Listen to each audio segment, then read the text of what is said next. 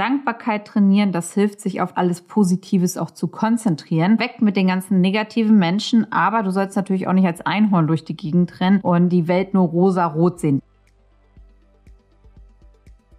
Hallo und herzlich willkommen zu einer neuen Folge von So geht Erfolg. Heute im Format Erfolg in fünf Minuten. Diese Woche kommen zwei Folgen zum Thema Persönlichkeitsentwicklung. Thema ist Resilienz stärken.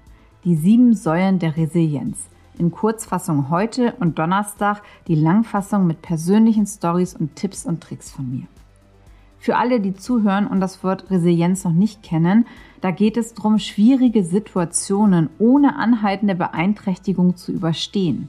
Halbwegs, wie meistere ich Krisen, wie meistere ich Stress, ohne auch dabei gesundheitlich beeinträchtigt zu werden und glücklich und erfolgreich weiter zu sein. Oder vielleicht kennt ihr auch das alte Sprichwort, was dich nicht umbringt, macht dich stärker.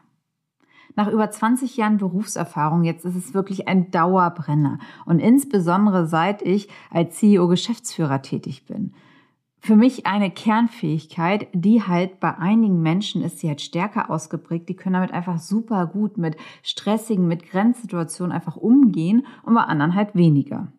So, es hat alles seine Vor- und Nachteile, aber ein gewisses Maß an Resilienz ist sehr, sehr hilfreich im Management als Geschäftsführer, CEO, aber auch bei meinen Mitarbeitern. Deswegen trainiere ich das dort genauso. Und vieles fällt dann einfach leichter. Wir starten einmal heute in der Folge, möchte ich euch die sieben Säulen der Resilienz erklären, die halt wirklich ein sehr gutes Fundament sind zum Reflektieren und auch dann die Resilienz zu trainieren. Starten wir mit der Akzeptanz. Akzeptiere Dinge, die du nicht ändern kannst und konzentriere dich auf Dinge, die du verändern kannst. Das Beispiel, es kommen neue Gesetze raus, du musst dich dran halten, du kannst es nicht ändern, also musst du gucken, wie du damit umgehst. Oder vielleicht auch im Privaten, äh, Frau oder Mann trennt sich, kannst es im Moment halt nicht ändern, da musst du halt gucken, wie du damit umgehst. Aber es gibt halt einfach im Leben diverse Dinge, privat und auch im Beruf, die du einfach nicht ändern kannst und die du erstmal akzeptieren musst. Zweitens, Bindung zu anderen, Beziehung zu sich selbst und anderen Mitmenschen hat während Corona extrem gelitten.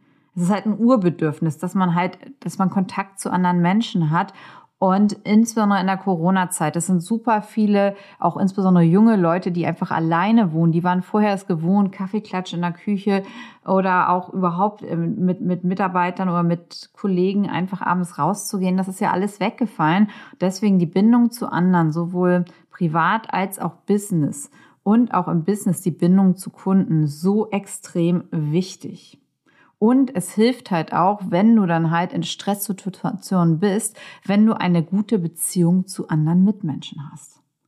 Lösungsorientierung geht nicht, gibt's nicht. Fokus auf Lösungen. Natürlich insbesondere im Unternehmertum super wichtig halt, weil du brauchst halt immer Lösungen. Du brauchst für vieles einfach Lösungen und wenn du halt da anders durchgehst, oh, das geht alles nicht, dann ist es auch schlecht für dein Unternehmen. Dann kannst du nicht so wachsen oder dann steckst du häufiger den Kopf in den Sand. Deswegen das, das, das zu trainieren ist sehr wichtig.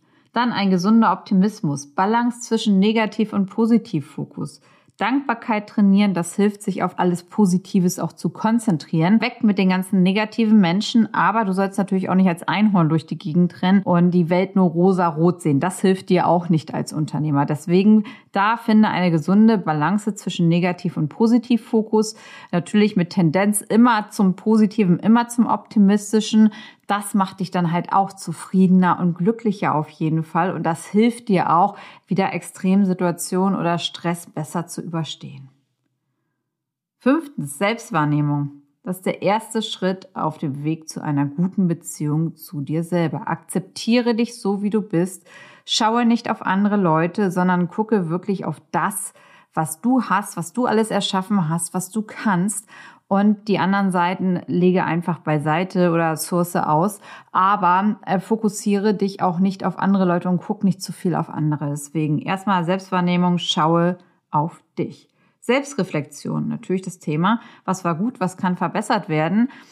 Aber guck halt drauf, dass du nicht alles nur schlecht siehst. Das, das, gibt es auch nicht. Also wirklich immer schauen, auch nach Meetings, nach wichtigen Meetings, äh, was hast du jetzt auch gut gemacht in dem Meeting, auch wenn es vielleicht ein total schlechtes Meeting war, aber was war gut, was kann verbessert werden.